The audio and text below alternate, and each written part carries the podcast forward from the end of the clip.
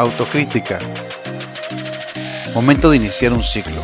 Sin duda, un reto y una meta deseada. El propósito, hacer lo que me gusta y disfrutar haciéndolo. El periodismo es una de mis pasiones, sin duda alguna. La producción de cine, radio y televisión, otra pasión, la cual disfruto muchísimo.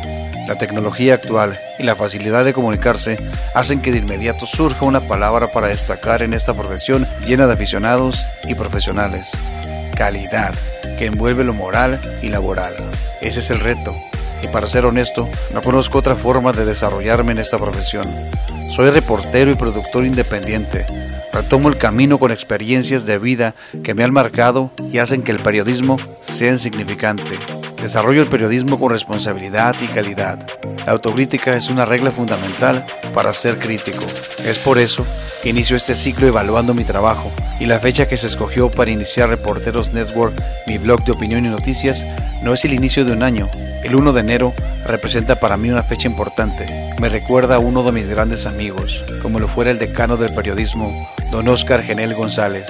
Sé que mis trabajos se pueden mejorar muchísimo, pero también Sé que tengo que avanzar y realizar periodismo en sus diferentes géneros, porque eso es lo que quiero y voy a hacer. Se inicia el ciclo con los objetivos claros y por supuesto, un propósito. Soy el reportero Jaime Alfonso y esta es mi opinión.